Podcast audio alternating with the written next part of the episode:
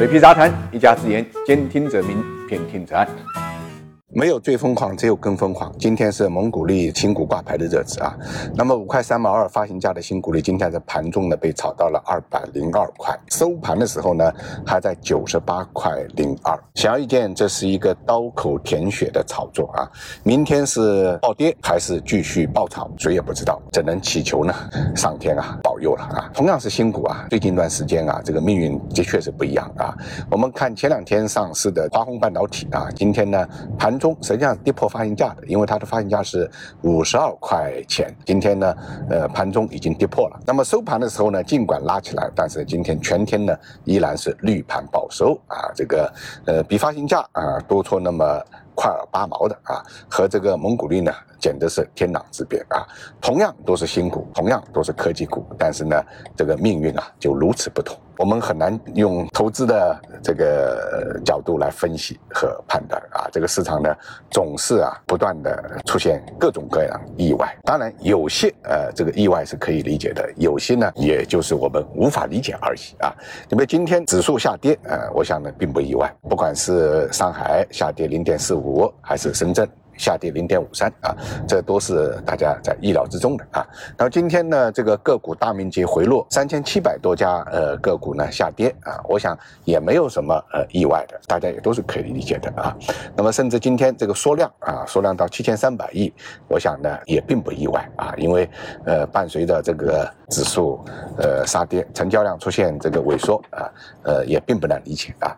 那今天盘面上不太能理解的呢，或者说呃出乎大家比较意外。的啊，就是呃，房地产产业链呢是相对走强的，银行啊、保险啊、地产啊，有的是红盘啊，有的呢是微跌。那么为什么说这个多少有点意外呢？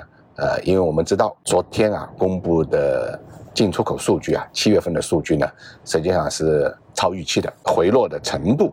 超出了大家的预期，而且今天公布的 CPI 数字跟 PPI 数字呢也并不理想，所以可以讲统计局的数据啊实际上是偏空的啊，但是呢房地产产业链却是意外走强的啊，那么这是一个这个意外啊，另外一个意外呢就是今天啊人民币汇率啊出现了大幅度的反弹，这也多多少少呢令人感到意外啊，那么还有呃一个意外就是在新加坡啊挂牌的 A 五零指数今天呢异常的强硬，不但没有随着 A 股下跌，反而呢还上涨了零点三七啊！到我们做节目的时候呢，大概上涨的幅度呢在零点四左右啊。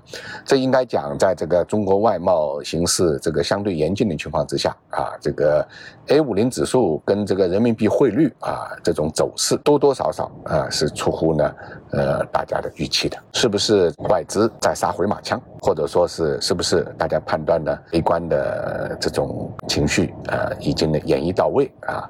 这个值得大家呃高度注意。今天最强势的板块当然是医药板块了啊。我们看到一共就九个板块是红盘的啊，那么其中前六位都是医药啊。我想呢，这个就是一个阶段性的超跌反弹。也正是因为这个呃医药板块呃集中的一个反弹，呃，所以导致今天啊创业板指数实际上基本上是平收的。创业板指数呢，并没有随同深成指或者呃上证指数呢出现明显的回落啊。主要的原因就是在创业板指数呃中间几个权重比较大的医药板块呢，今天一定程度上是撑住了场面。盘面上的情况呢，基本上就是这样。今天的一句话点评啊，四个字：我行我素。想了解每日股市动态的朋友，可以订阅我的喜马拉雅专辑，或者搜索公众号“水皮杂谈全拼”。